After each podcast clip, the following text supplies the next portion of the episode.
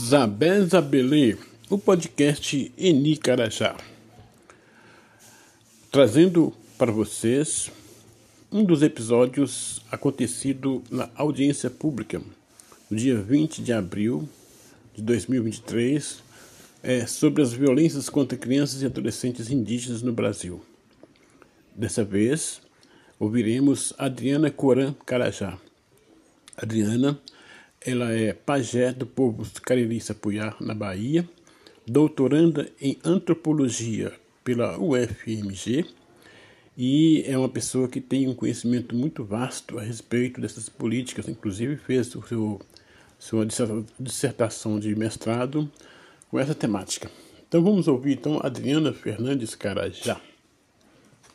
De mulheres indígenas e depois nós vamos passar para a mesa e que é composta também por pessoas que participarão virtualmente. E vou passar então a palavra para a continuidade dos depoimentos das mulheres indígenas, Adriana Fernandes Carajá Coran, que é pajé Cariri Sapuyá do sertão baiano, por cinco minutos.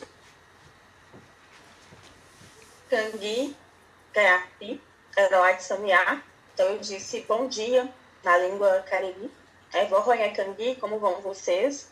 É, eu sou Adriana Courã, é, do povo Cariri-Sapuyá, atualmente também vivendo em contexto urbano, em Belo Horizonte. Sou proveniente aqui do sudoeste da Bahia, do sertão baiano, com muito orgulho. É, e venho também de uma formação na enfermagem, na saúde. Desde então, passando pela saúde indígena e passando também por, pelo acompanhamento não oficial de indígenas que vivem em contexto urbano e imigrantes, vocês estão conseguindo me ouvir? Escutamos. É, tenho acompanhado né, as diversas situações de violação de direitos.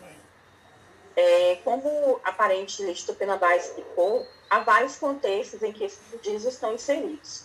O que a gente percebe em termos de políticas públicas de atendimento à, à questão dos direitos humanos e de igualdade social é que não há realmente, de fato, políticas públicas diferenciadas para a população que vive em contexto urbano e imigrantes, ressaltando que o Brasil vem recebendo diversas é, pessoas indígenas, é, migrantes, imigrantes, como são os povos é, Uaral, é, do Peru, da Bolívia, Quechua, etc. E essas pessoas também estão em situação de vulnerabilidade social extrema. É, gostaria de ressaltar que desde 2019, é, desde 2018, venho pesquisando sobre a questão de separação compulsória de mães de bebês em situação de vulnerabilidade social.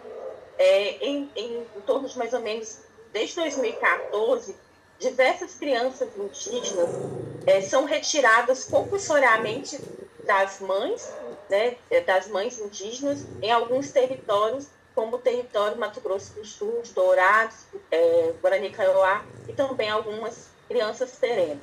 Essa situação de sequestro de crianças indígenas é um tema frequentemente silenciado, em que não há espaço na mídia. Eu defendi em 2019 a dissertação de mestrado e parece que as coisas continuam do mesmo jeito. Na pandemia do Covid-19, com a exclusão de algumas, é, de algumas secretarias, departamentos e comitês, né, como que investigava a questão do tráfico de crianças, é, houve uma espécie de apagamento da pauta. Não se discute mais sobre isso, sendo que a maior parte dos abrigos privados, mais de 60%, são de crianças indígenas. As crianças indígenas que são retiradas dos seus territórios, de aldeias, e também as que vivem em contexto urbano, passam por todo um processo de etnocídio, de apagamento e de genocídio. Então, essas crianças perdem o direito a viverem o seu bem, o seu bem viver, a terem o seu bem viver, a viver com a sua família, a aprenderem a língua materna e a identidade. Isso é crime. O sequestro de crianças indígenas ele ocorre desde a invasão desse país chamado Brasil, desde 1490, e ele continua em curso. E agora, com o governo anterior, esse crime é, aumentou. E também é, denunciar a questão de violência contra meninas indígenas. É, a gente não pode mais aceitar que meninas de 14, 13, 12 anos sejam violentadas sexualmente, principalmente em territórios atingidos pela mineração, pelo agronegócio, pelo garimpo legal. É, a ONU incluiu, inclusive, as meninas, as meninas, né, o termo meninas, para contemplarem essas meninas.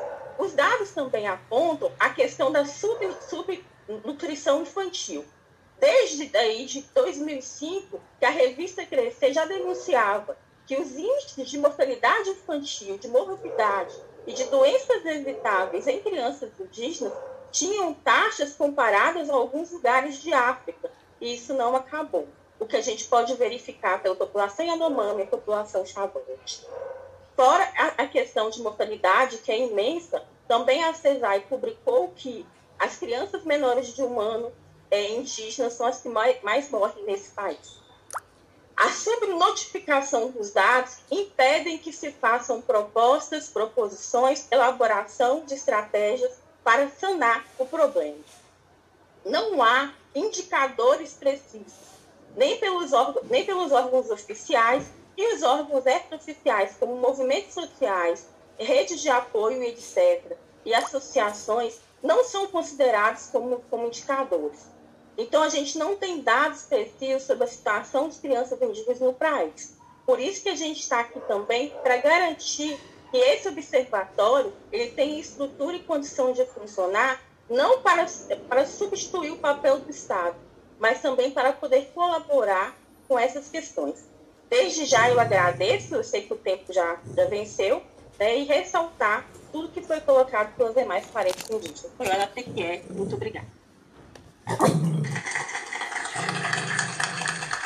Agradecer o depoimento da Adriana, que fala em sequestro de crianças indígenas, que fala da violência sexual e que fala também da fome. Portanto,